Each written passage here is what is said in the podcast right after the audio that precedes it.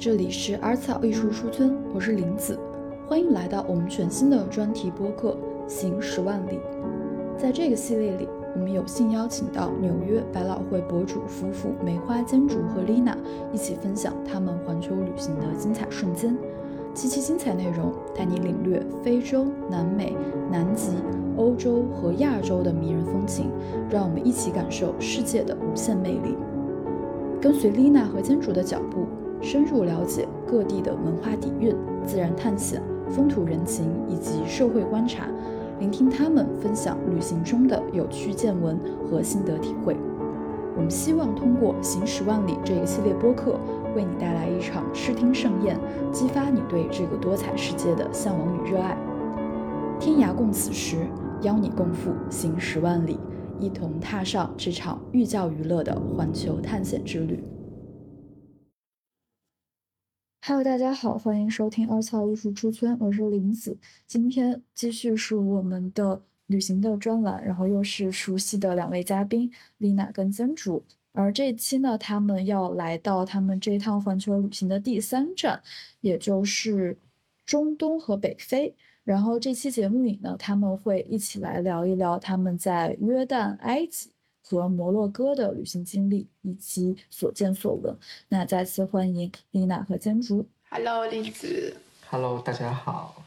好的，那首先第一个问题就是，对于就是为什么就是想把这三个地方放在一起来讲？嗯，是仅仅是因为就是说刚好一起就是。就是顺承着去游览了这三个国家吗？还是说对有什么特殊的原因？嗯，一方面呢，是因为就是按照我们旅行的顺序，接下来来到的就是这三个国家。呃，另外呢，这三个国家感觉还是有一些既有一些共性，然后又有一些不同。共性的话呢，就是他们都是阿拉伯国家，嗯，穆斯林、伊斯兰教都是他们国家里非常重要的一个部分。相比于我们前面。上一期讲到的土耳其是一个相对来说更加世俗化的一个嗯国家，虽然伊斯兰教也是他们比较重要的嗯宗教，嗯，约旦、埃及和摩洛哥会明显的看到嗯伊斯兰教在他们国家里的成分所所占的这个地位是更加重要的，嗯。大概也是因为这个原因吧，觉得能聊到一些他们的共性，所以想把这几个国家放在一起聊。嗯，对，也加上我们在这几个国家加起来待的时间也不算特别长，也就是一个月，嗯左右的时间，所以嗯容量上嗯就是没有那么大，而且呃我们的节奏相对来说也更慢了，比起之前可能。呃，走的比较快，尤其是在摩洛哥，我们基本上就是在每个地方待了几天，嗯而已，所以呃，觉得嗯也是不一样的方式吧，所以可以放在一起来。那既然就是这三个地方给你们感觉有种共性，那如果用一个作品去形容的话，你们会想到什么？嗯，同样的，用一部。作品来说，其实 挺难的，嗯，因为他们这几个国家各有各的相关的代表作，就是像埃及有嗯音乐剧，然后歌剧都有《阿依达》，然后有乐队来访，就是 Bands Visit，然后嗯埃及艳后，然后包括后来有尼罗河上的惨案呀、木乃伊这一系列的电影啊等等等等，然后对于摩洛哥就有。嗯，卡萨布兰卡就是那个伟大的电影，嗯，虽然说都是卡萨布兰卡的白人的故事，然后嗯，撒哈撒哈拉的故事就是三毛写的他的生活，嗯，我们发现这个在中国游客里面占到了特别重要的地位，然后甚至有人发朋友圈说什么啊，都是三毛阿姨把我们都骗来了等等 这些，然后关于约旦，基本上就是嗯各种。电影的取景地吧，比如说佩特拉古城是变形金刚啊，然后那个嗯，Wadi Rum 沙漠是火星救援呀等等，呃，星球大战呀这些的取景地，嗯，当然说说起来也很惭愧，因为刚刚我们提到的所有作品几乎都是西方视角或者是他者视角，居高临下，带有猎奇色彩的对于这些地方的一些展现。然后同时也是我们对他的很多的了解，然后我们也知道，嗯，这中间肯定带带了各种刻板印象、偏见等等，也很惭愧，我们确实没有怎么看过，比如说埃及作家、摩洛哥作家、约旦作家他们的作品，当然这一部分也是，嗯。显示了就是他们在整个世界文化的影响力和话语权的缺失，所以也是带着这些问题，带着我们，嗯，已经熟知的西方或者是他者对于这些地方，呃，所已经通过文艺作品展现出来的很多东西，我们再去现场实地去看他们到底，嗯，到底那些地方是什么样子的。嗯对我说，尤其是就像刚刚提到的这些文艺作品里面，呃，埃及还算是有一些文艺作品，即使是西方视角去写，写的是发生在这个国家的故事，跟这个国家的历史还有一定的关系。而呃，刚刚提到的像摩洛哥或者是嗯约旦的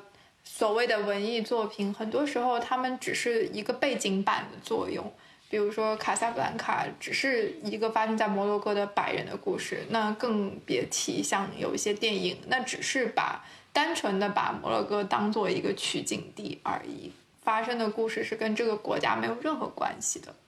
嗯，还想补充一个是，其实还有一部所谓的文学作品或文艺作品很重要，其实是圣经。因为很多圣经故事都是发生在这些，尤其是呃约旦跟埃及是有很多圣经故事发生在那里的。埃呃约旦呢，就是跟以色列耶路撒冷就是隔着那么一点点的距离，对，所以嗯，其实，在历史上，在文化上都是非常重要的一存在，只不过在现在当今的这个社会的话语圈里，它非常的小而已。嗯，是这样的。那我们接下来的话，就一个一个国家来聊一聊。那首先就是想让你们先来分享一下在约旦的一些旅行的经历。就在约旦，你都去了哪里？啊，在约旦的话，我们呃整个的行程其实并不长，因为约旦就是一个很小的国家。约旦整个国家虽然不大，它的景点却非常的多样，且都很有代表性。我们先去到它的首都安阿曼，阿曼相对来说是他们的大城市，然后是一个嗯非常人口密集的、正在蓬勃发展中的一个发展中国的国家的那种代表性的城市。然后我们去到它的佩特拉古城，这个是非常著名的一个在山里面雕琢雕凿出来的一个古城。对，然后嗯，然后我们去到就是叫 Wadi Rum 的沙漠，一个红沙漠，呃，很很很漂亮，很有特色。然后它的死海，嗯，然后的最后是去了它的杰拉什古城，呃，也是它的另外一个相对来说是属于文化景点的地方。所以它既有很呃自然奇观，比如说它的红色沙漠，然后死海，然后也有很。很壮观的一些人文景观，嗯，对，然后甚至它那边呃靠近红海的地方还是非常著名的那种沙滩度假胜地，嗯，虽然说我们这次没有去，呃，去到那个旁边，呃，但确实感觉是个小而美的国家，是可以，嗯，很适合那种几天的时间去度个假，然后可以很短的时间。呃，很短的车程就可以看到很多不一样的东西，还蛮有意思的。而且，嗯，它也是，它虽然说是一个阿拉伯国家，嗯，但相对来说还是比较的，呃，比较开放的，在阿拉伯国家里面。然后包括，嗯，我们对约旦，呃，可能也有一些刻板印象，就是这个地方会不会很乱呀什么的。我回头想想也很有道理。因为约旦这个词儿在我的脑子里面出现最早的场景，就是在新闻联播里面有一个词儿叫做约旦河西岸又发生了自杀性爆炸性事件什么的啊，所以就总觉得约旦是一个特别可怕的地方。但是约旦是在约旦河东边，而且嗯，约旦是就世界上治安几乎是最好的前十的国家之一，然后这个也是让我们觉得就。很神奇的一点，然后嗯，整个约旦，整个约旦嗯，在各方面吧，都有一种算是难得的有一种蓬勃向上的这种感觉。相比于之后我们去的埃及，整个国家感觉没有什么希望。嗯，约旦感觉还是一个在发展，但是又因为它没有什么石石油啊什么的，然后又因为它的地理位置非常非常的重要，嗯，就是我们呃有那里我们去了一个地方叫做一眼看五国，就是我们站在约旦，然后这边从左到右分别是沙特阿拉伯、埃及、巴勒斯坦和以色列，都是一眼都可以看到这个国家领土的。然后啊，我们后来去杰拉什古城，那个地方离黎巴嫩和叙利亚的边境也不远了。然后你想想，这这一串国家的名字报出来，确实是会让我们中国人产生一种害怕的感觉，觉得哇，肯定很乱。但是它又确实是作为这一堆国家里面的一个缓冲地带，然后它自己也是在呃约旦啊啊对，而且它在中东这个地方它没有油。嗯，也很对吧？不多见，所以嗯，他也是在寻找一条自己的现代化之路，嗯，比较独立的发展的道路。所以嗯，整个国家还是有一种在向文明化进展的这个感觉吧。所以嗯，所以感觉还是挺好的。对，就是真的就是一个很小的国家，我印象很深是呃，很小的国家从那个。国家一边开到一边，开车可能也就是几个小时，就还可能还没有我们的一个省大。然后，然后我们的那个那个司机就说，他很自豪的一点就是他在全国他都有人。意思就是他在国家的任何一个地方开去都有熟人，毕竟这个国家也就只有这么大，所以有时候我在想，觉得挺神奇的。毕竟我们是成长在一个非常大的国家，我们非常自豪的就是国家的这个领土非常的辽阔，对吧？然后国家非常的丰富多元。但是像他们这样生活、出生、成长都是在一个很小的一个地方，然后就。就是整个国家的人我都认识，这种感觉还是很奇妙的。我也很难想象说，在这样的一个地方成长出来的性格呀，或者是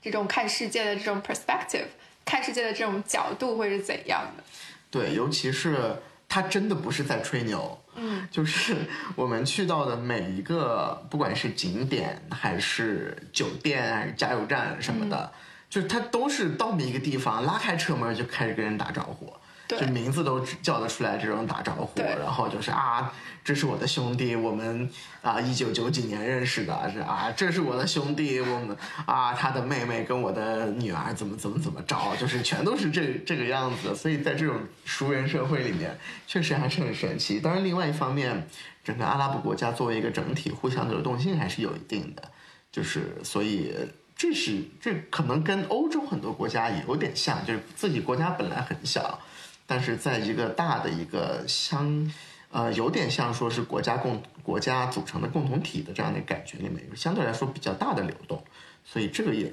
这个里面产生的很多文化的东西也是呃很有意思的，包括呃他们经常也会说，哎，这个人是埃及人，然后他也在那工作。啊，这个人，啊，他们以前是啊伊拉克的，然后后来过来了，也因为他们又都说阿拉伯语，所以呃这个方面也没有什么特别大的嗯障碍，所以这种生生活的方式也让我们觉得还蛮有意思。嗯。也是我们到了约旦之后，第一次开始真正感觉说，哦，我来到了一个阿拉伯国家。因为我们在土耳其的时候，虽然那里也也是主要为伊斯兰教，但大家都穿的都还是挺跟我们穿的没有什么太大的区别。然后，嗯，戴头巾的人也并不是很多。然后到了约旦之后。就尤其是我们在那个沙漠上的那一部分，是真正看到的那些男子穿的，就是我们在电新闻联播里会看到的那种阿拉伯 阿拉伯武装武装军队的那些人穿的那种感觉，就是那种白色的长袍，然后头头发是呃，就是戴的那种头巾，红头巾，然后有格子的红头巾，然后把头这样给包起来的的那种。然后又是在沙漠里，你知道穿着那种拖鞋，呃，然后开开个那种大吉普车，那种感觉就真的是哎，好像真的来到了一个 以前只在电视上看到的地方，对。但其实后来我们也是了解到，说他们穿白色是他们文化里很重要的一个部分，就是因为嗯，伊斯兰教会说男子都应该穿白颜色的衣服，不管是贫贵富贱，大家穿的都是一样的，都是白色，不应该有什么样繁华的东西，呃，而去去嗯攀比呀，或者说要去呃浮夸的去去追求这些呃不重要的一些嗯 vanity 怎么说？身外之物，身外之物，嗯，然后女性都应该要穿一身黑色，去避免说有太多的注意放在自己的身上。能在我们呃在约旦的时候，也确实看到很多的女性开始有那种就是全身黑色，然后戴着黑色的头巾，然后甚至也开始出现有把整个的脸都遮住，就是全身只能看到眼睛的那种，呃，有会让人觉得有点可怕的。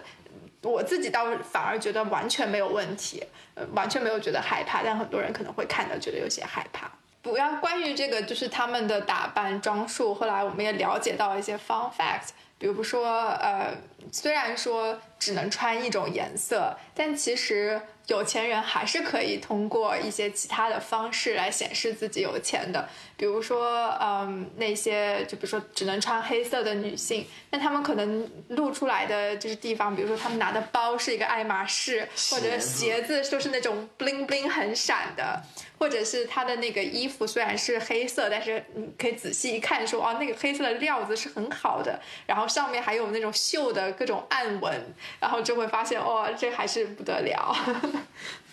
就是会暗暗戳戳的这个暗戳戳的依然并不能因为 只是统一了一下衣服的颜色这样的东西可以阻止，就有点像我们小时候学校说大家都一定要穿校服，但是女生还是可以用各种各样的方式来来变美一点这种感觉。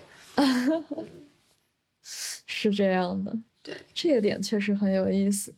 那就是在约旦的话，还有就是约旦饮食方面，或者说其他的一些文化上，还有没有让你们就是印象深刻的点，可以再来跟我们去展开讲讲的？有一个小片段，就是我们在呃约旦的有一条步行街，然后有一个卖果汁的，嗯，然后就是鲜榨果汁那边都特别的，就是便宜和丰富。嗯，然后外面大概有几张椅子是可以坐着的，然后这个店家我不知道是因为看到我来了，还是刚好赶巧，就忽然间开始放《江南 Style》，就是，呃，然后 把你们当成了韩国人，就是可能看到东亚人就会放吧，或者是刚好他们就是想放，我只是我碰巧出现，这个我不知道，但是。呃，当放起了《江南 Style》以后，整条街上正在喝果汁的人全部都跳了起来，开始晃，开始跳那个跑马套马舞。对，开始开始，要不然在椅子上晃，有还有几个人就跳起来开始晃，然后确实感觉到这个啊，韩国的文化，呃，确实输出方面还是挺厉害的。另外一方面也是约旦对于其他国家的文化的这个，呃。对，包容性还是蛮强的。对，在像那条步行街上，除了说以土耳其文化、土耳其饮食呃影响的这些呃饮食，还是比较传统的一些我们看到的中东的这些饮食之外，其实最呃受欢迎的是汉堡啊、薯条啊、那个 corn dog 之类的东西。但不得不说是这些东西在约旦也比在美国的好吃。对 对，就是经过会做饭的人改良以后，确实就跟美国的这些 burger、这些 sandwich，就是好吃很多。嗯，然然后最后就是在那个死海，呃，跟大家说一下，就是死海真的是可以一下就浮起来的，真的很神奇。你们有下去？对，我们有下，真的去尝试。对，我们有到死海里面去，然后真的就是进去了，嗯，就浮起来了，然后真的是浮的特别的安稳。嗯，但是会游泳的人。对，然后像丽娜这样的人，就是依然浮的很难受，就是 虽然是浮着，但还是很害怕。对。那你们有尝一尝死海的海水的味道？尝了，真的很咸。嗯很咸很难受，因为他会说，如果你身上有伤口之类的，是不要下死海的，因为可能会很就是可能会很痛。伤口上撒盐嘛，对，OK，对，然后也是不能进到五官什么的，所以你头要一直抬着，这是因此我就非常痛苦。因为脖子没有劲儿。哦，对，然后 所以就是专门会有一个 tour，就是带着你去到死海，就是下到死海上体验。嗯，对，我们在约旦是算是跟了一半是跟了一个 tour，就是那个司机带着我们，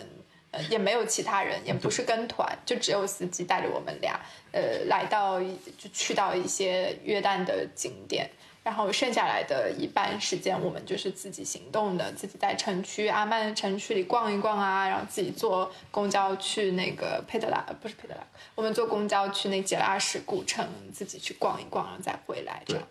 因为嗯、呃考虑到要跟团，就其实也嗯不算本算包车吧，其实不算跟团，嗯、也是因为这个地方也是比较的，呃，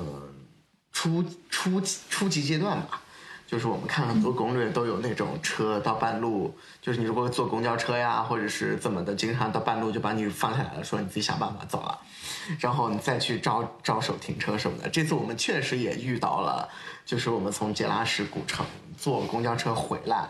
然后啊、我问他去安曼吗？他说去安曼，我们就上去了。结果呢，因为安曼很大，所以他开到了安曼的边缘，就让我们下来了。然后我们就得再去找车，再去去到安曼的市区，就我们居住的地方。然后这中间也经过了很多很多的折腾。嗯，确实，如果包车的话，会省去很多这样的麻烦，但与此同时，也少了很多这种，呃，很有 很有趣的经历吧。比如说我们在那边问路的时候，所有人给我们指的都是对的，只有警察指的是错的。然后，但是我们出于习惯性的权对权威的崇拜，还是听了警察的话，结果就越找越远，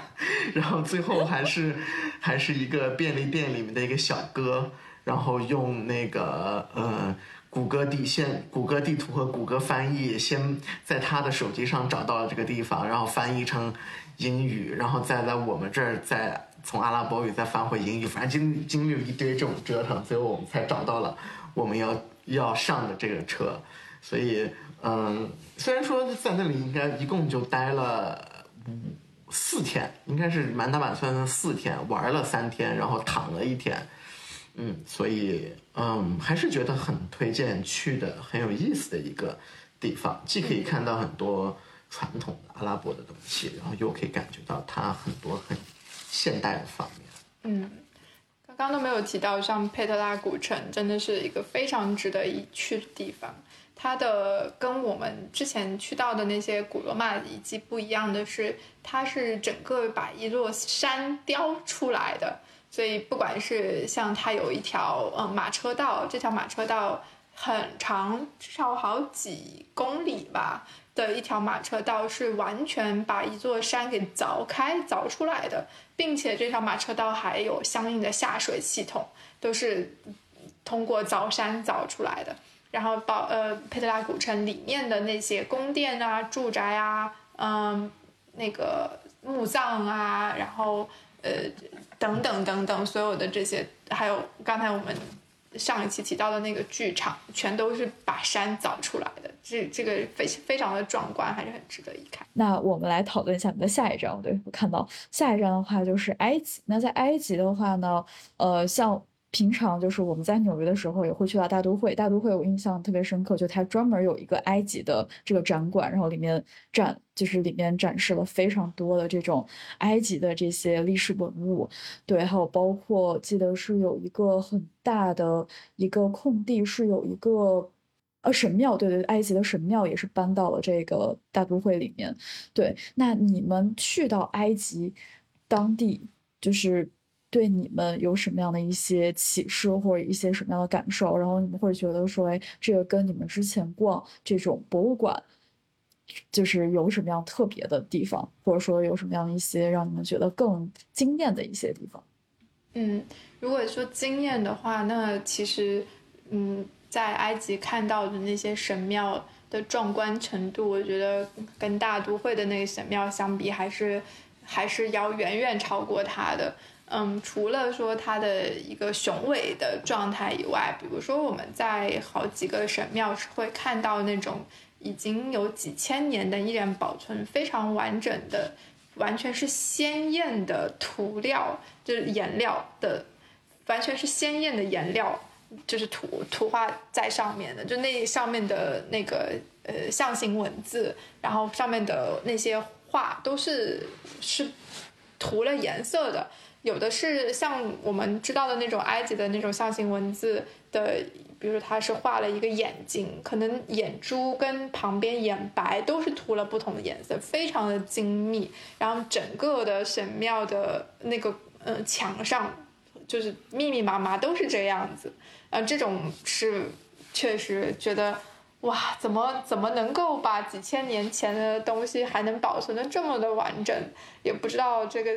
古埃及人是用了什么样的技术，可以让他们的颜色一直保留至今。因为想一想我们的兵马俑，对吧？我们知道它一拿出来，马上所有的鲜艳的颜色就已经脱落了，然后。或者是我们这边要是能看到哪一个呃，就是那种还是墙壁上的东西还有颜色，那可能都只剩一点点。但但是那个是整面墙完全都是 非常漂亮的鲜艳的颜色。对，就是之所以嗯，让我让我可以理解到为什么我们对于埃及有这么多特别神秘的。就是想象，把它特别神秘、神秘化的色彩很严重，不管是金字塔还是这些神庙。然后，嗯，确实这里有很多东西是让我们觉得哇，这怎么可能几千年前的东西能保存的这么好？怎么可能几千年前他们能竖起这么高的金字塔，能竖起这么高的？石柱子就是几十米高，一根花岗岩的石柱子是怎么做出做到的？这个真的是太超过我们现在人类的想象了，所以才会有嗯这么多的嗯猎奇和神秘化的呃形象出现在各种各样的作品里面。嗯，这个真的是特别的特别的嗯震撼，也让我想象到了，也让我就是啊联想到另外一件事情。就是这种嗯以石头为主的这种历史，呃，从呃比如说刚之前我们提到的嗯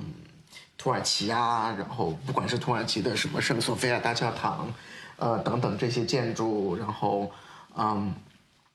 嗯以弗所的这些建筑，然后包括到埃及的金字塔神庙。雕塑、石柱等等，方尖碑这些东西，就是，嗯，我们很少如此直面这些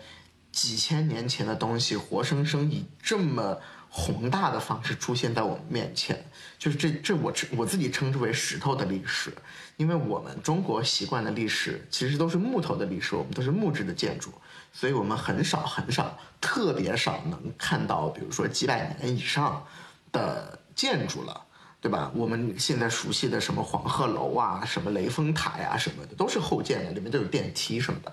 所以我们接触历史的方式，通常就是在博物馆，通过一个个的文物，通过瓷器、玉器、铜器，一个个这样的文呃字画等等，去呃想象。当时是什么样一个场景？有时候可能有地图，有《清明上河图》的这些方式，但都是一个以历史料来讲述的这么一个方式。然后，当我们来到这边，是都是实质的建筑，所以它可以保存数千年，让我们可以直接抚摸到几千年来他们所经过的风霜，他们依然是如此的巍峨。这个给我的。震撼度是非常非常高的。我没有说就是孰高孰低啊，就是啊，是石头的比木头的优越，并不是这个意思。嗯，当然也因为我们的文明从来没有间断过，所以每个城市一步步都在发展。不像这边一个古城可能就埋起来了，然后过两千年把它挖出来，那肯定就是它的保存完整性肯定不一样，这个有没有一个优劣的对比？但就是这种感觉，呃，以建筑，呃，以城市，以这种大型的，嗯，文物来体现出来的历史，嗯，包括它上面，呃。哇，真的是密密麻麻，就是埃及感觉就是特别专治密集恐惧症，就是它的神庙或者是任何的一个建筑的内内外外，从墙上到屋顶上到恨不得地板上，都全部刻满了字或者刻雕满了画等等等等，然后他们的历就是。把他们的历史真是记载的特别清楚，虽然说很多也是跟神怪就是呃合一的嘛，就是啊有这个国王，然后这个国王与此同时他又是老鹰神什么之类的，呃跟西藏比较像这个方式，就是历史跟传说是结合在一起的，但确实是让我觉得这是一种，嗯。不算是新奇，我我们也我也我也不是第一次遇到这样的东西，对吧？我们也也见过什么龙门石窟呀，包括其他国家见过一些东西，呃，也是几千年前的。但是真的有这么在一个月里面有这么多如此宏大的，呃，是就是建筑，呃，通过这个方面去一直去了解历史，了解他们的文化，确实很不一样。对就是我们在那里开玩笑说，在埃及，就是没有到三千年的东西都不能算什么古迹。哎，对，就是不到三千年的东西都懒得看了，因为看了很多以后，一说这个，嗯，公元一世纪，哎呀，算了算了，小弟弟小弟弟。对，就实在是因为埃及有太多太多的这种古建筑。对，再加上确实他们那边一个是也比较干燥，一个是。就很多原因吧，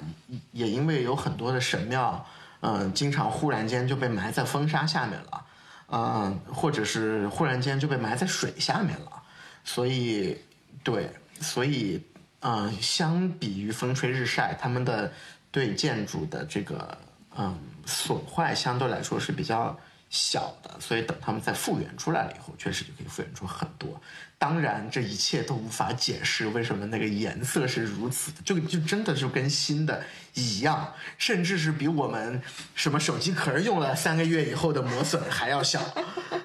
对，太夸张了。对对，然后但它其实已经经历了这种长远的历史的风霜。对，然后然后就是觉得有一种。在在埃及的时候，有一种很违和的感觉，就是一方面我们看着这么多这么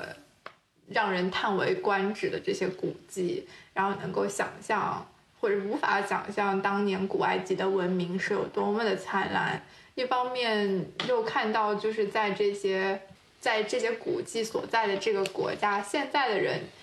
是极是有很多让我们。认为是不文明的一些表现在那里出现，比如说有一句话，就如果你上那个上网搜说，哎，去埃及的攻略，或者说去金字塔的攻略，就一定会搜到一个知乎的文章，就是告诉你说，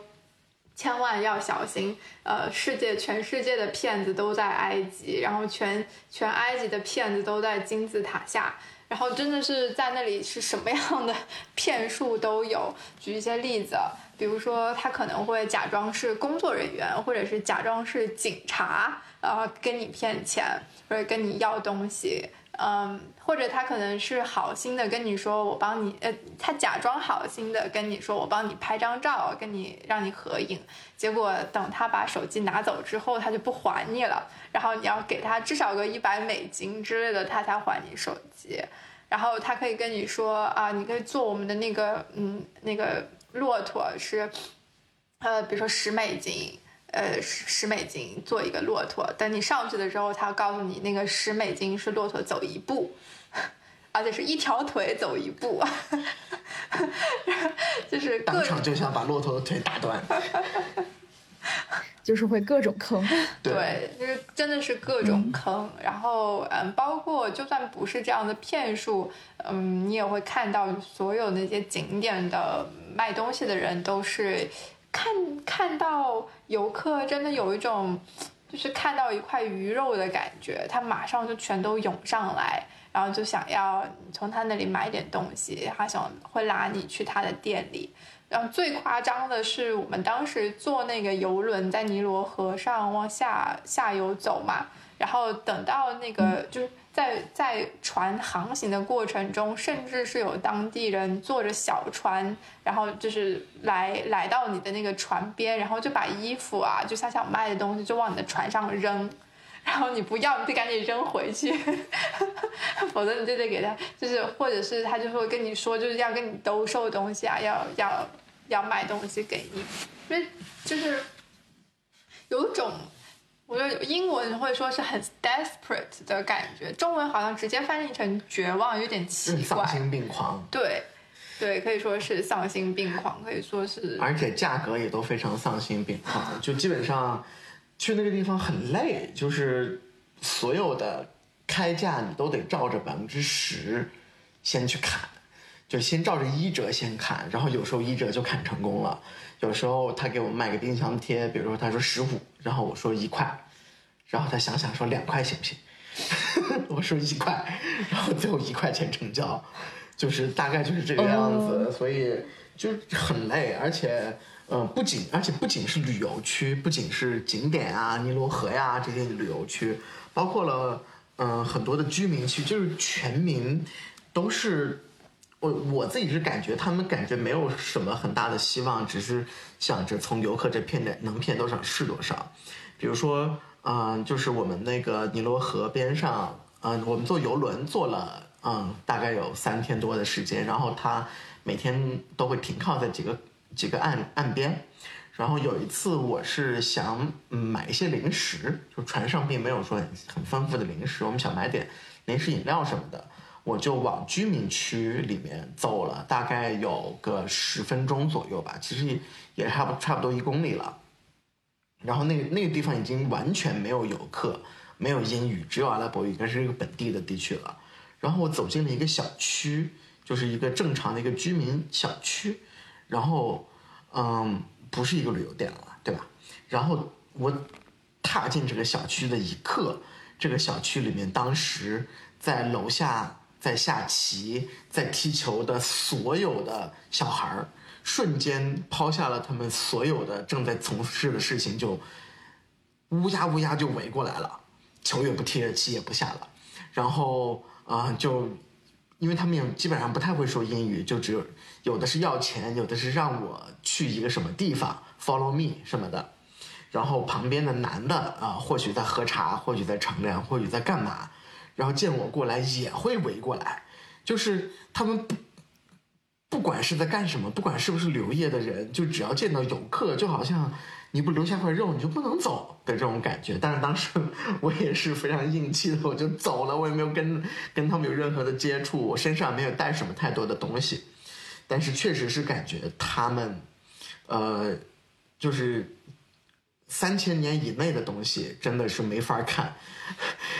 相比于三千年以外的东西，就是哇，曾经这么厉害的、这么辉煌的国家，呃，即使后来是罗马时代，其实也是很辉煌的。呃，为什么？就是包括它有个城市叫亚历山大呀，等等，也是致敬亚历山大大帝的。这个国家怎么现在变成了这个样子？就是确实，嗯、也让我们有就是很唏嘘和感慨吧。对，其实就是顺着的话，我们到摩洛哥也会有一些类似的感受，刚好也可以衔接到摩洛哥。因为摩洛哥，嗯，跟当地人聊起的时候，他们也会跟我们讲到，就是说，嗯，很多的时候也没有太多的出路，能做的东西并不多。因为其实这几个国家有相似性，就是它从经济上，嗯，比较独立，能够就是拿得出手的这个产业并不是非常多，很多都是以就旅游业是他们国家非常大的一个部分。然后，如果除了旅游业之外，能做的并不多。所以，嗯，对这些人来说，好像除了这个能能干什么呢？就是对这个也是可能让他们觉得很呃茫然的一点吧。然后，嗯，通过这个，呃，而且摩洛哥的那个摩洛哥的导游还有提到说，因为他们曾经是法国的殖民地，嗯，他们呃本来呃也来这里的就是法国的游客也比较多，但因为大多数的法国的游客在摩洛哥都已经有什么亲戚啊或者认识的人了，也越来越少依赖旅店啊、导游啊这样子的产业，所以甚至对他们来说，旅游业都已经很难再发展，只能想怎么样去。多学学中文，多学学英文，嗯，去服务一下其他的游客了。嗯，对，这个也是，嗯，我们当时在那边，不管是通过跟当地人的交流，或者是其他的补充的一些，呃，阅读，呃，很想感兴趣、想知道的一点，嗯，就是，嗯，欧美国家，嗯，对伊斯对伊斯兰国家依然还是有非常非常深远的影响。嗯，为什么刚刚提到说，嗯，这些国家没有什么像样的产业，是因为这些国家曾经都想要嗯发展一些自己独立的，不管是工业还是其他的产业也好，但是嗯，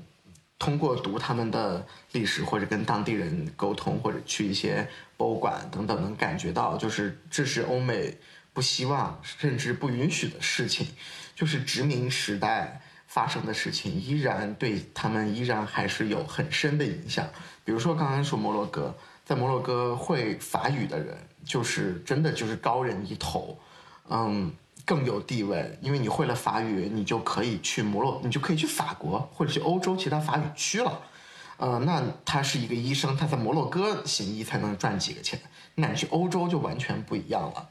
然后包括了约旦，也一直都在。呃，这些大国之间寻找更加独立自主发展的道路，但是因为他们由于资源的限制，也只能做一些就长袖善舞啊，左右逢源啊，辗转于各个势力之间。然后包括埃及，整个就是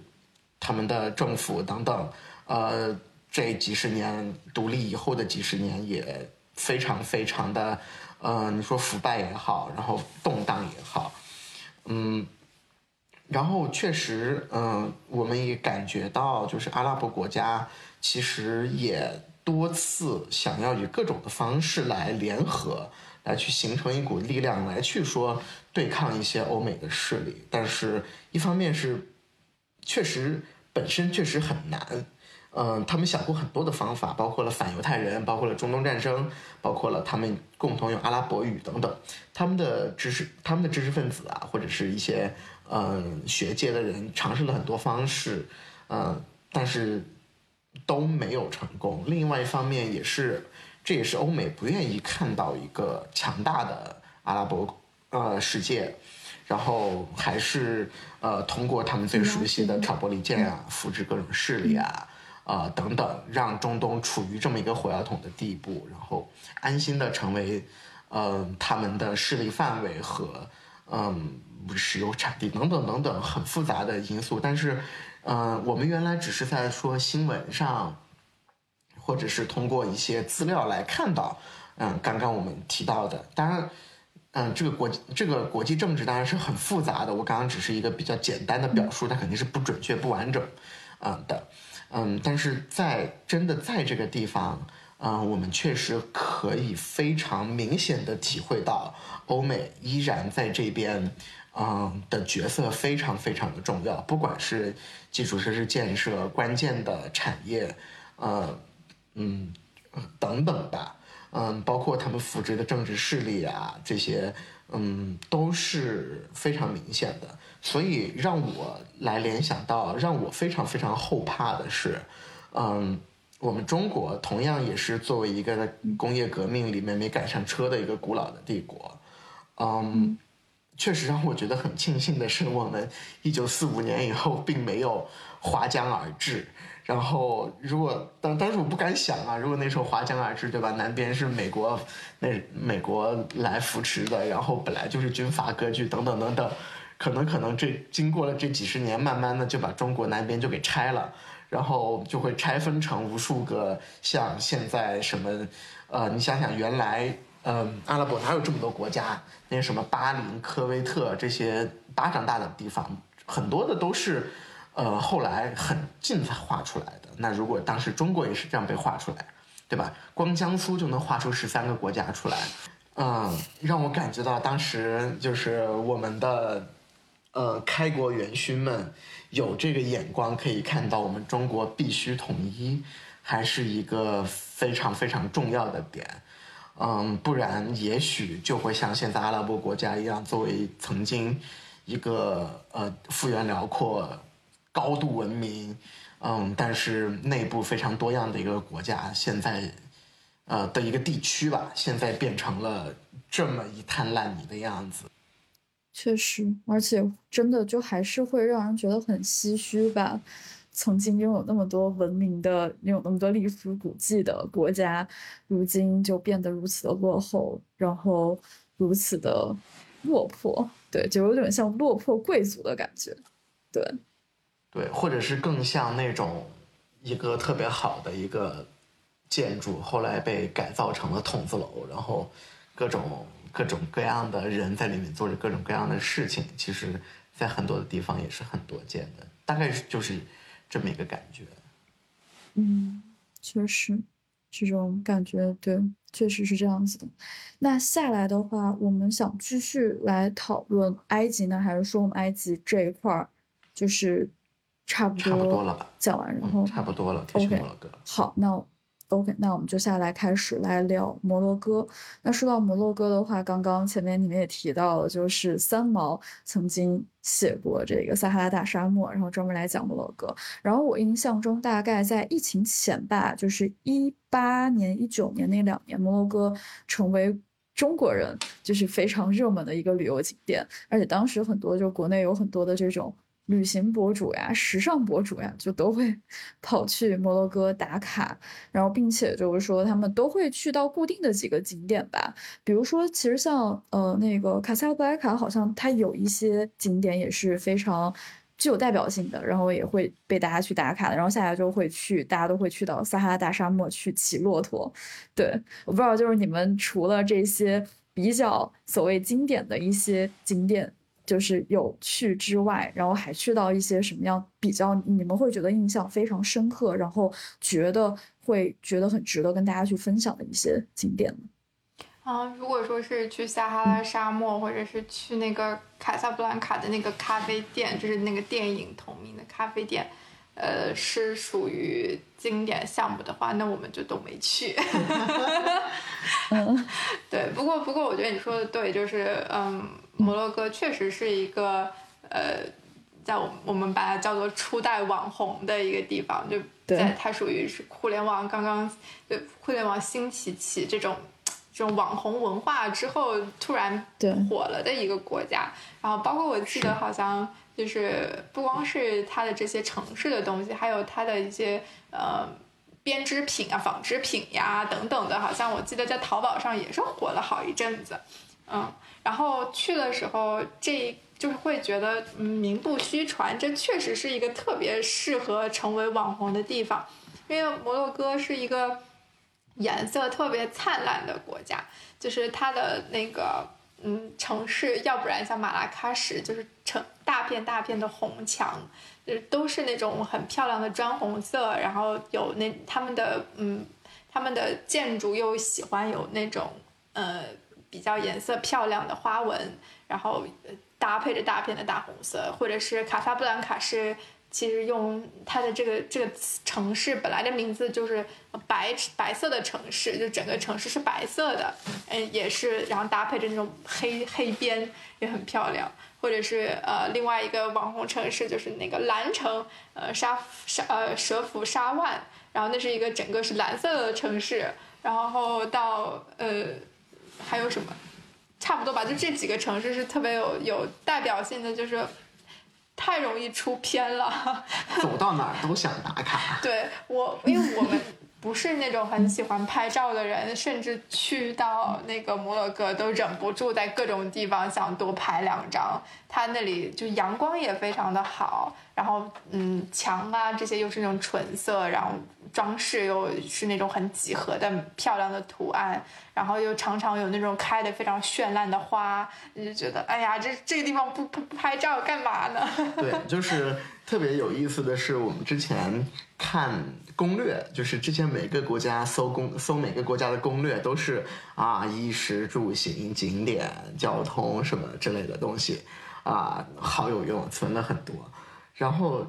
嗯、在马不管是马蜂窝、穷游这种，还是像小红书、TripAdvisor 这种比较零散的，只要一到马摩洛哥，所有的攻略就变成了妹子放自己二百张照片。然后就变成了无穷无尽的，在这里拍也好看，那里拍也好看。然后当时我们去的时候还吐槽，但是去了以后确实是发现这个地方非常非常的出片儿，嗯，然后嗯也也很有意思的一点是我们去那个嗯我们都有个导游，就是我们走了，就是我们进行了一些非网红的方式。呃的旅游嘛，因为网红的方式，因为那边有很多很多的攻略都是关于啊，如果你要拍这个天景，你要在这个这个地方的 ATM 后面的一条小道上左拐进去，然后当你遇到了一个楼梯以后右拐，然后上面就可以看到这个天景，然后在摩洛哥充满了这样的。攻略特别多，然后我们呢其实是更感兴趣的是文化等等，然后我们组我们去进行了一些 walking tour，就是嗯，有一些导游以一个比较低低的价格，然后最后我们给小费的方式，来去嗯带我们行走这个城市。然后当时呃出现了两个很有意思的点，一个是他说哎我们两个就是不像是特别典型的中国人。因为我们不太拍照，就是他说他带的中国游客都是走一路拍一路，然后也不太听他说的这种，然后我们两个就很不一样。然后另外一个就说到了，就是嗯，中国的游客就是这几年出不来，给他们旅游业确实遭到造造成了很大的损失，然后他们都盼着中国游客出来。然后刚好当时我们在摩洛哥的时候是十一月底，十二月初的那个期间，就属于中国。忽然开始开放了，就是从二十条啊，然后后来后来就是彻底就是开放了呀，等等，刚好是个时候。然后我们那天刚好就是看一下手机说，哎，嗯，中国现在旅游开放了呢。然后这个导游就是，嗯。仰天长啸，连喊了两句“感谢安拉，感谢真主”，就是，就是觉得实在是太盼着中国游客过来了。所以确实也是可以感觉到，嗯，因为毕竟一方面是签证方面对中国也比较友好嘛，一方面确实对。这几年呃的这个拍照以拍照为主的这种网红文化，确实摩洛哥是一个特别特别适合这这种旅游方式的。当然，虽然说我们进行的主要是其他形式的旅游，对，嗯，摩洛哥的几个老城，就几个城市，它都有一个非常庞大的老城。然后，比如说菲斯，应该是那几个城市里最有着最大的一个老城的地方。然后它号称好像是有七千多条路，然后这就是在那个城市里面。然后那个是一个就是没有办法开车，然后 GPS 也完全不太好使的一个城，就完全像个迷宫一样。然后，嗯，它的中间是它最大的一个市场，就不夜城，不不夜不夜市场，嗯，就二十四小时可能都有人在那里卖各种各样的东西。然后你那个市场往各个方向就是延展开来的，就是无穷无尽的那种小商品，呃，和手工艺的那种呃小店。然后那里真的是应有尽有，而且我们。挺确信说，大部分的东西应该都是手工制作的，因为它每一样的那个还是有一些差异性的。当然，可能也有一些是从那个义乌之类的来的东西，还是要需要自己鉴别。对对，然后我们觉得就是还是挺神奇，就是它跟我们呃，像中国人会比较习惯去一个什么样的古城。呃的那种感觉还挺不一样，它就是一个当地人，确实就是在那里生活，他们就是在那里做生意、做买卖，然后那些城市可能突然走进一块区域，就是他们的呃市菜市场的区域，那一条街就是卖吃的，就是卖这条街是卖菜的，另外一条街是卖什么卖鱼的，然后包括什么学校啊，对对对，然后学校啊、清真寺啊，都是在这个一层一层像迷宫一样的一个城市里面。突然转过去就会看到一些，哎，新的一块区域还没有没有解锁，然后它就可能又是新的功能，这样的非常的有趣。嗯，这个就是跟我们古城不一样的是，我们这边的所谓的什么，不管是大理啊、丽江啊、什么凤凰啊、鼓浪屿啊，包括现在可能又出来了更多更多，嗯，这个样子的古城，嗯，或者是呃所谓的旅游区的景点非常不一样的方式是，它也没有什么门票，然后它也，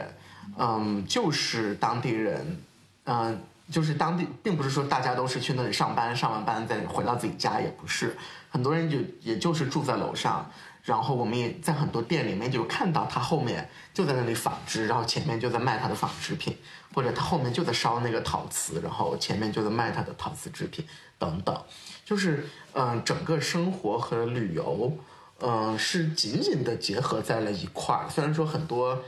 工艺品也是面对着游客，当然也有很多本地人也在那里买东西。我们也观察了很多东西，也是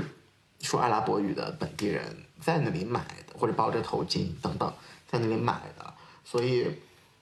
这个房，然后我们也住在这个古城里面，所以这种嗯居住的感觉，所谓是旅游，但是每天也就是在这个古城里面。晃逛一逛，左边逛一逛，右边逛一逛，今天去这一片，明天去那一片，等等。嗯，虽然说它有七千条路，但是它并不大，可能也就是几平方公里，就是就是可能上下一公里，左右一公里，大概就是很小的一个区域。嗯，所以路也很窄，店铺也很密集，这个感觉也是一个，并不是经常就整个城市都是这个样子的。呃，一个手工业城市，然后包括马拉喀什，呃，也有很大一片区域是这样，所以这也是一个很不能说是绝无仅有，但是也是并不多见的一些旅行的体验。嗯，听上去是还蛮有意思的。那你们有就是有买什么手工制品吗？或者有买一些有这种小小的纪念品？对，其实我是特。特想说，那就是这几个城，这几个 我们路过的这几个国家，感觉每个国家的地毯都特别的好看。从土耳其也是以地毯闻名，嗯，他们的那种地毯就是那种花纹特别复杂的那种。你知道，以前的上流社会也是以拥有一一个土耳其的地毯为为自豪的。然后到我们到了摩洛哥呢，他们的地毯又是那种很有民族风情的，然后同样也是网红的那种图案的，都是觉得，哎呀。可是我们这个旅行也不能总是带地毯，干脆不走，不走啊！行李越装越重。对，是的。对，所以我们也是买了一些，主要是以手信为主的吧，就是一些小的东西。嗯嗯，比如说菲斯是整个北非最大的皮革手工艺生产的基地，然后我们也我们也去参观了它的那种，嗯，就是皮革的工厂等等。然后我们也买了一些小小什么小钱包啊。呃，这种东西，然后包括了摩洛哥，真的是一个对材料、颜色、花纹驾驭能力极高，所以他们的餐具的花纹，包括衣服，嗯，等等，都都很好看。对。我们最后就是在每一个国家基本上都没有买东西，结果到摩洛哥彻底沦陷，就是完全不能阻止剁手的这种心情。然后也买了摩洛哥的袍子，然后摩洛哥的小，我买了一个小包包，就是对，就真的是太好看了。嗯嗯，是的。然后另外一个就是摩洛哥的足球。对，就是觉得好像我那是谁说的？就是对，是央视的一个。解说就是有一句非常非常出名的话，对，就是呃，摩洛哥，形容摩洛哥。我去过摩洛哥，那里的足球很纯粹。然后，然后我们去到摩洛哥，意识到他这句话说的一点都没有问题。对，嗯，为什么？嗯，对，就是因为我们去的时候刚好又是世界杯期间嘛，然后呃，我们还有幸在摩洛哥看了几场他们的他们的球。然后也全都赢了，摩洛哥全都赢了。对，然后感觉也很很很开心，就是有见证历史，因为摩洛哥是就是历史上第一次进到世界杯的前四，也是非洲国家第一次进到世界杯的前四。然后然后，但你到了摩洛哥，会觉得他们能够成为这次的黑马，然后能够拿到这么好的名次，能够打败什么西班牙、葡萄牙，真的是有原因的。因为像他们的那个，就像刚刚我们提到的那个老城啊，是这样的曲折，然后全是狭窄的小巷子，呃，在这样子的一种条件下，几乎每一条巷子都能看到小孩在那里踢球，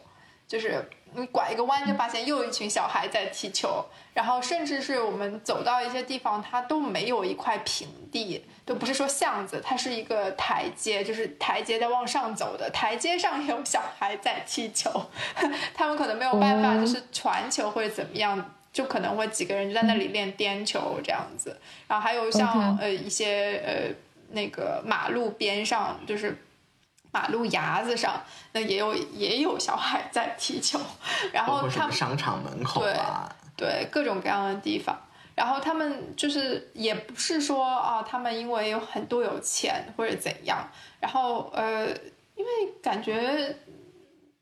对很多的人。看上去穿的也是不是很好的，然后有的人的球也是很破的，甚至我们还见过有人根本就没有球，就他们就是拿那个绳子，就是弄成一团就在那里踢，就是真的是不管什么样的多差的物质条件，他们就是阻拦不了他们踢球的这种愿望，然后呃，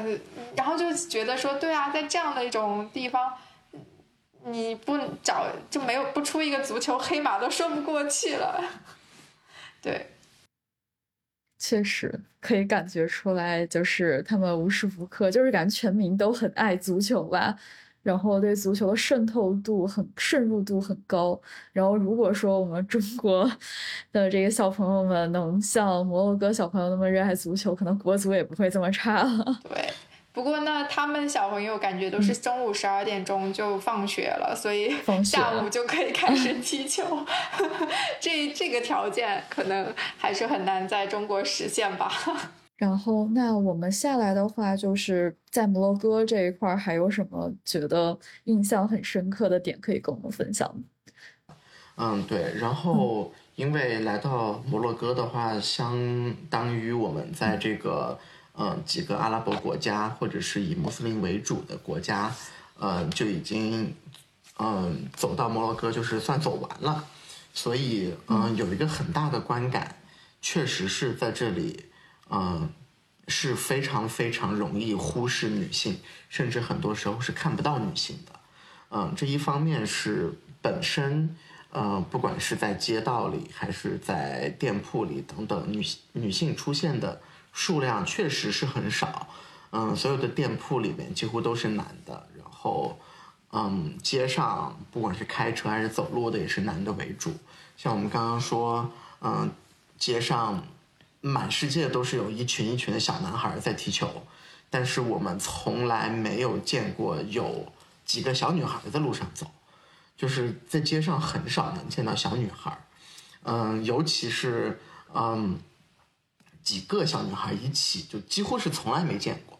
在那里的感受特别明显。尤其是后来我们从摩洛哥的下一站是阿根廷，哇，阿根廷又是一个如此热情似火的国家啊，就是各种以这个开放著称，然后呃出现的女性不不仅不用裹头纱，不用包脸，而且还穿吊带、穿超短裙、穿露脐装什么的，一下子就是巨大的对比，然后。嗯，确实，女性，呃，我们也觉得，就是她蒙面的时候，确实是一个很容易，只是把她当做一个存在，而而很容易忽略到她是一个活生生的人，嗯的特点。尤其是这个在当时，因为也是多哈世界杯期间嘛，也有很多关于这方面的讨论。然后我们在那边，比如说，呃，有很多小的细节可以体现女性在这里面的地位很低的，比如说。我们呃在约旦的那个导游，嗯，因为他其实就是相当于就是专车司机嘛，他开了一个五座的车，然后带着我俩，我们三个人玩两天，然后也会聊很多很多当地的风土人情等等，然后也会说到比如说呃当地的平均收入啊，或者是呃从事的行业啊等等，然后当他说平均收入的时候，然后我问他，所以这个。收入包括女性嘛，然后他愣住了，就是感觉从来没有想过在提到收入或者职业行业的时候还要把女性放进来，然后他愣了一下，他说哦，那确实是没有包括我，我只是在说男的。然后，嗯，也包括了他其实才四十五岁，他已经当外公了。那他的第一个，他的大女儿是一个，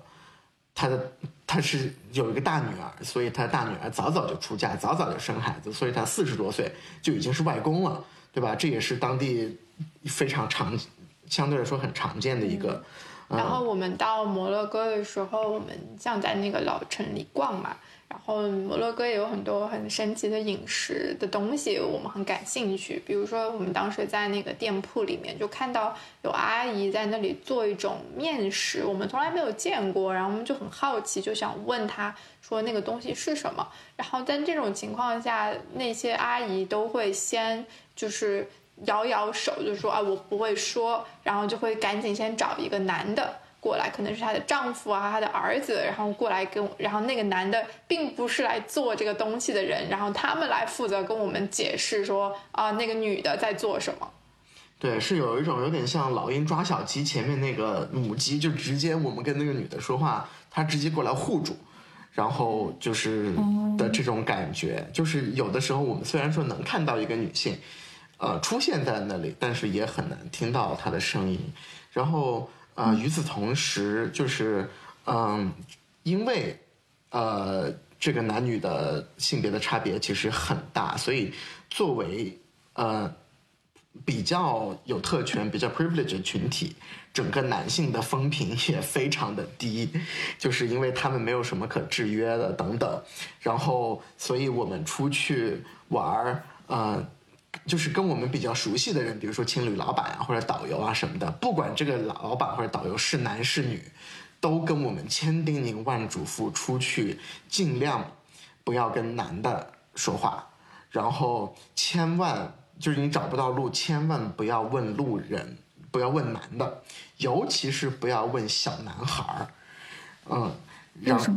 然后，因为他们不会给你好好指路的。对，就是他们会给你指路，但是会给你瞎指，或者是嗯，或者是那小男孩会冲上来，呃，就是说啊，这里走不通，这里走不通，你要走这边等等。即使是我们熟，你像我们在那地方有地方住四五天呢，我们很熟悉的路，他们依然会跑过来就说这里走不通，你来我们这边。有的呢，嗯，据他们说，有的是要把我们往他们店铺的那条街上引。有的就是单纯是恶作剧，所以嗯，他们都跟我们说，如果你实在要问问路的话，嗯，最好是问呃，就是店铺里面的人，最好是问女性，可能还稍微会靠谱一点。男的话一句不能信。对，就是 风评到了这种程度，就是全民都共识的程度，所以也是觉得，就是。嗯，他们傲无知，对他们无知傲慢到这个程度，然后包括了我们有好几个司机男，因为那边只有男性，基本上只有男性可以开车，然后我们遇到好几个司机都是那种特别特别的自信，就是不看导航，然后走路错的乱七八糟的，但是就是要面子，梗在那儿不看导航，然后也耽误了我们很多时间，等等等等等等，所以。确实，虽然说，呃，像埃及啊、摩洛哥呀这些已经不像，比如说沙特了，嗯，呃，伊朗，嗯，阿富汗这些国家，嗯，有这么严苛的对于女性的限制，呃，和歧视，已经没有这么相对来说还也算还是比较的，嗯，开放一些的了。但依然，嗯，在这里面，基本上所有女生也是围头纱。然后这样确实是，呃，感觉到他们一部分的性格其实也是被压抑掉了的。然后，嗯，面纱什么就更不用说了。然后他们在街上，就是他们在公共场合里面，都是一种非常谨小慎微的，嗯，非常，嗯，内敛的一种状态，不太主动跟别人说话，很少很少会看到他们笑，嗯，就是也不是说完全没有。也有时候也有嗯几个阿姨或者大姐在街上呃就是说笑什么的，但是很少见到女性就是会在街上，在公共场合里面会有那种很开心的神态，甚至很少。可能他们也被要求是更加的内敛吧。嗯，就我倒没有特别感觉到说他们有这种，因为我我是有印象中看到我在我在约旦，我记得也有看到几个年轻的女性在那个酒吧里面一边喝酒，呃，到后面有喝酒，在在饭厅里面就是抽一边抽水烟一边聊天，就是还是有一些这样子的，我能想到一些这样的场景在。我只是比较难想到的是，就是只有女性单独出现的场景，感觉很少。就是要不然是跟她的伴侣，要不然是带着她的小孩出现，好像作为一个女，作为一个个体本身出现的这种情况是很少很少的。是，嗯，就感觉女性整体的地位还是比较低的。然后下来，但是男性虽然地位高，但是又感觉男性整体的素质很低，并且又。非常的有大男子主义，嗯，我觉得这也是相关的嘛，因为没有什么约束在他们的身上，所以可能这样做也都是被允许的，所以也就变成这样子。对，那。会不会就是跟当地居民的交流会感觉到非常的怎么说就没有像之前，比如说我们第一期讲到在坦桑尼亚，感觉跟坦桑尼亚的这些本地人交流起来是非常的开心愉快的。但有可能，比如说我们到了你们到了约旦，或者说到了这个埃及，甚至摩洛哥可能还好点。就在约旦和埃及的话，你们可能碰到本地人的话，会不会就整个跟本地人的交流就体验不是那么好？嗯，我觉得反而是约旦还好，但是摩洛哥跟埃及就是会更由埃及为最甚，就是有那种前面提到的，呃，你在那里只是一块，只是一个行走的呃钱包钱包的那种感觉是非常明显的。你会知道，就是大家跟你靠近的时候的目的是不纯粹的，确实是跟坦桑尼亚非常的不一样。呃，虽虽然虽然坦桑尼亚跟这些国家相比，肯定是呃，就是物质条件是最低的，但是确实人的素质来说的话，反而是从坦桑尼亚是我们的就是那个人口素质最高的一个点，然后我们出来之后就感觉就是不断的在那个人口呃，就是居民的素质就是在不断的下降，不管是他们的。就礼貌的程度啊，推搡啊，还是卫生的状况啊，还是喧闹程度啊，还是嗯那种就是，比如说大声大声，呃有有冲突的这种情况啊，都感觉变得越来越多。嗯，我的感觉嗯还有一点不一样的是，比起坦桑尼亚，嗯，他们虽然说。苦，但是感觉他们是有希望的，嗯，但是这些地方很多就是，他跟你聊本地的状况，也是一种以抱怨为主，以嗯说政府或者说欧美或者是等等说他邻居等等这些以这个负面的情绪为主的，然后他很多时候聊到未来。他们也没有说我们的未来可能会有什么样的发展，因为感觉路都被欧美堵死了。然后包括像摩洛哥，为什么他们的足球如此之疯狂？包括我们之后，嗯，对，就是我们这一次，嗯，也是算是我们两个的那个锦鲤气质特别浓厚吧。就是我们在摩洛哥，摩洛哥的球。全都赢了，然后之后我们在半决赛期间去了阿根廷，然后在那边阿根廷的半决赛和决赛也都赢了。就是我们只要不看自己国家踢世界杯，在哪个国家看哪个国家就赢，就是这种夺冠这种。所以这两个国家也有一个很强的共性，就是因为生活真的是非常非常的悲惨，或者说无望，所以足球才在他们生命中。有如此重要的地位，就是，就是我很第一次体会到哇，如果自己的国家在世界杯赢球是这个感觉，是锣真的是锣鼓喧天，鞭炮齐鸣，然后在路上所有的车就停下来，打喇叭，然后，嗯，人们就冲上冲上街头，跳到车顶上，然后电线杆子上挂满了人，等等，就是彻夜的呃欢呼，然后烟花，嗯，音乐、歌舞等等等等等等，这个真的也一部分确实当地人也是说。嗯，足球是很少的能让我们这个国家的人开心、团结、有希望的部分了。虽然说，嗯，虽然说可能它并不会带给这个国家带来什么非常深的东西，也在加，同时也是嗯。聊到足球，可以多说一句，就是，嗯，这个足球纯粹除了是这种踢的方面，另外一方面，比如说我们后来看到很多新闻，就是，呃，摩洛哥的球员，嗯，等等，也会把他们的收入或者是世界杯奖金，通过各种各样的方式捐献或者是回赠给社会，啊，这方面其实，嗯，也是很难能可贵，但与此同时也反映了整个。嗯，大环境对他们来说也并不是非常的友好。嗯，摩洛哥，他们就是这几个国家的产业，除了旅游业，也就只有一些手工业、一些矿业、一些农业，都是都是偏第一产业的东西。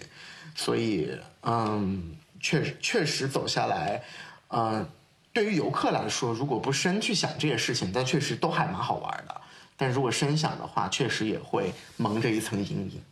两个补充吧，一个是觉得很多时候摩洛哥就只是一个欧洲的后花园这样的存在，就是只要你好看，然后你还在那里，然后有嗯有供供这些欧洲的人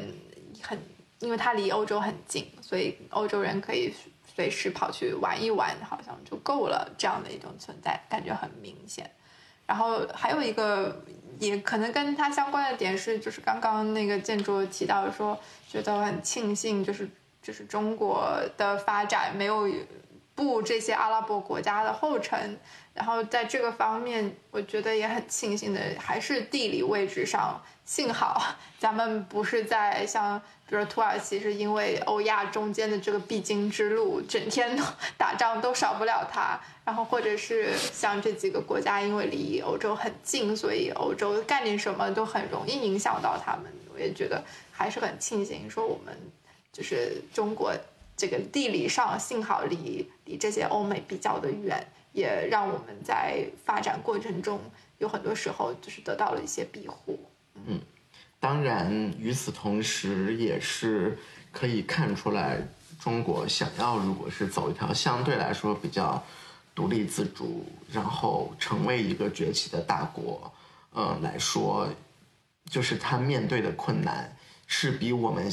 以是比我们想象中的要多，尤其是比我们。这一趟出来玩，看到了欧美在对中东、对非洲、对南美做的事情，嗯，之后让我们对，嗯，中国所面临的困难，嗯，挑战有更深的一层理解。嗯，同意的，对，而且就是这种大国的这种战略型思维还是非常非常重要的，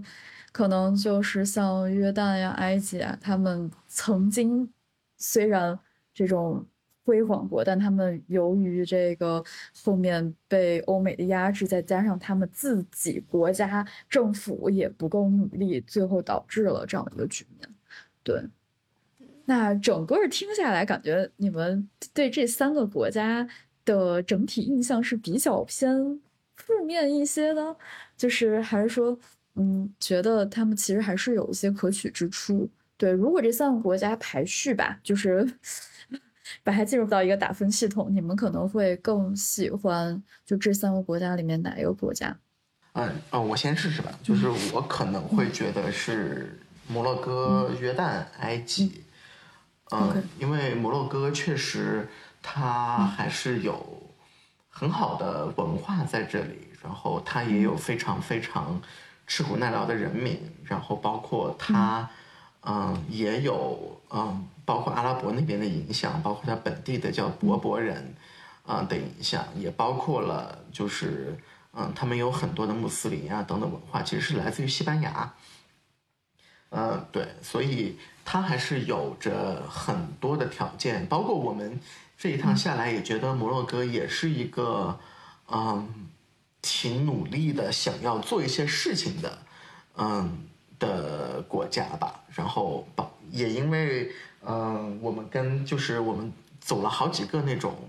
当地人的团，就是跟当地人一起去，比如说街头吃小吃啊等等这种这种团，然后跟很多导游，包括在团里面也跟各个国家的朋友。呃，认识了一些新的朋友，也会聊到很多跟摩洛哥相关的东西。确实，嗯，这个国家总体包括福利啊等等，公共教育啊等等东西，也是努力很努力在做好的。然后接下来约旦，嗯，怎么说呢？从观感上来说，约旦的观感非常非常好。呃，如果是作为旅游的话，就是没有什么特别大的缺点。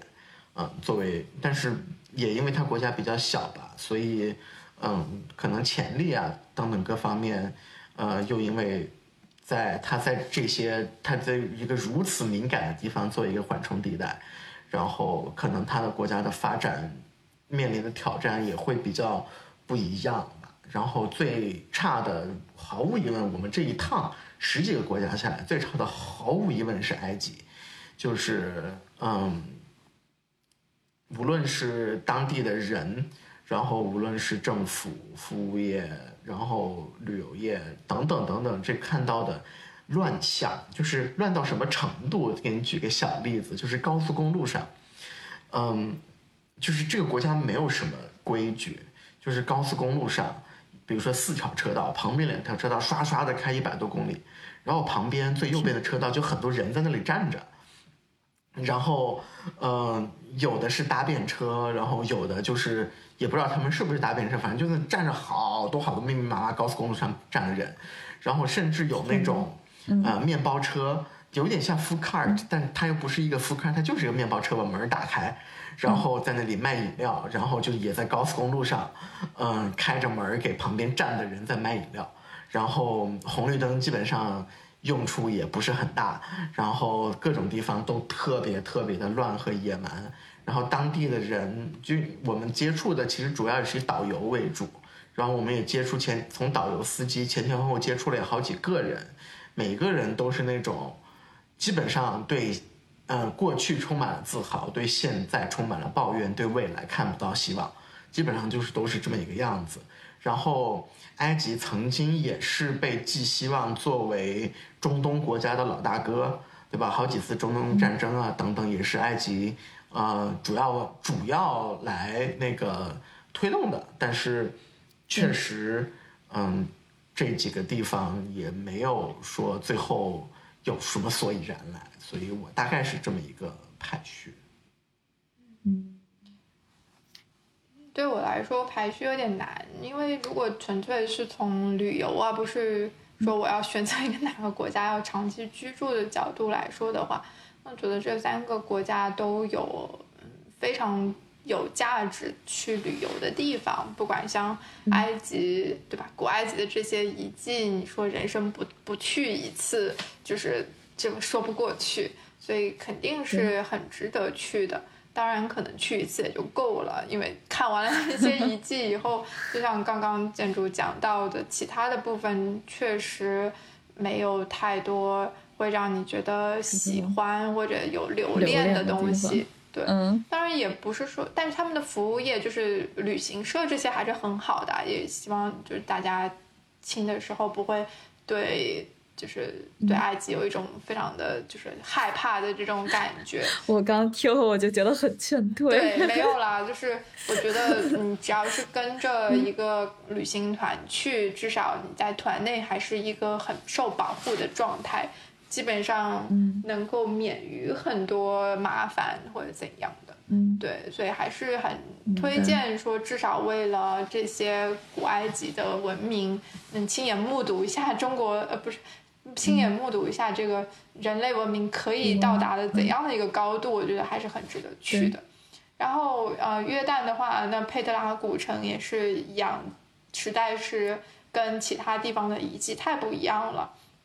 一样也是，还有包括嗯，我们一直都觉得说约旦是一个很适合嗯，如果你假不多，只有几天假可以去一下的地方。等于你只要几天的时间。呃人文的，然后景观的，对吧？死海呀、沙漠呀，这些你全都可以玩到。然后它的这个沙漠也并不逊色于撒哈拉沙漠的，而且还有它很很它很漂亮啊，它是红色的那种沙子，然后它的那个地貌又很像，就很不像是地球上会有的地方，所以所以也都是很就是感觉景点其实是很密集的，在几天之内什么都可以看到，嗯，什么都有了，嗯，然后呃，而且约旦的约旦的人也相对来说还。还挺好，然后摩洛哥呢，又是因为它虽然是阿拉伯国家，但是它已经离中东那一块已经比较远了，它是属于西边了，所以嗯，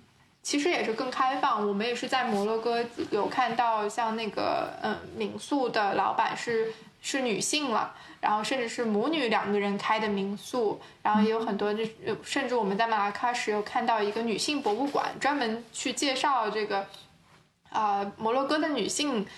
的一些重要的一些人物等等，就是能看到这是一个。更加开放、更加就是进步的一个一个国家的一个文明，他们既啊，还有就是刚刚那讲到的，他们还有柏柏人的这一部分的文化也很神奇。柏柏文是一个柏柏人是一个特别就是能打的一个民族，是很多的就是殖民者来到这里想要殖民都被柏柏人打走了。的这样的一个存在。然后他们还是法国人厉害，对对，然后最后还是法国人厉害，对，嗯。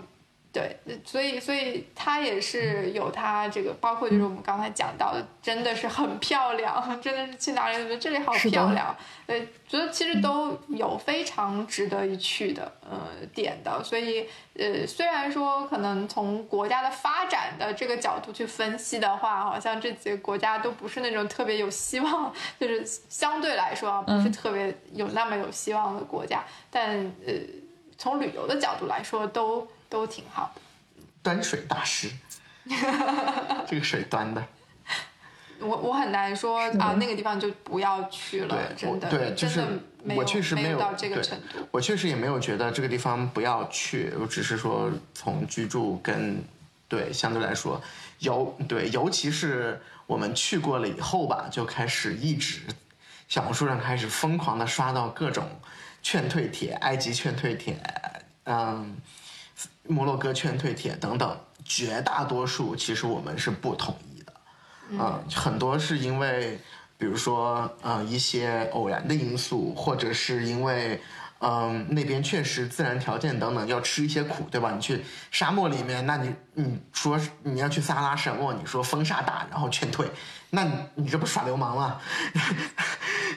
就是这种，或者或者是一些，嗯，那边确实像。嗯，坑人呀、骗呀什么，确实是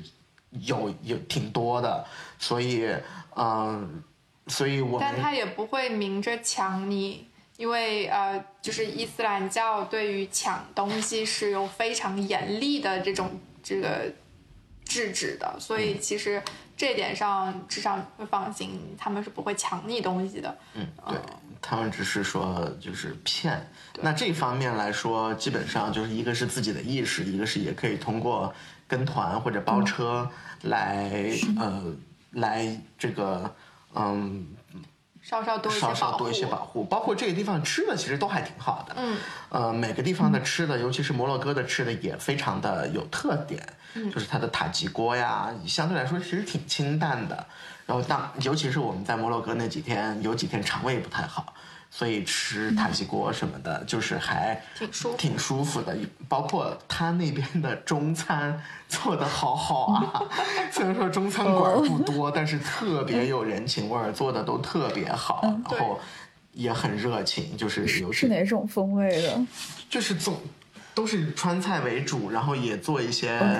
嗯，就是川菜的这种炒菜啊，然后也有一些面条啊，嗯，嗯，汤啊这方面的东西比较家常，嗯，但是都一个是做的菜都还蛮不错的，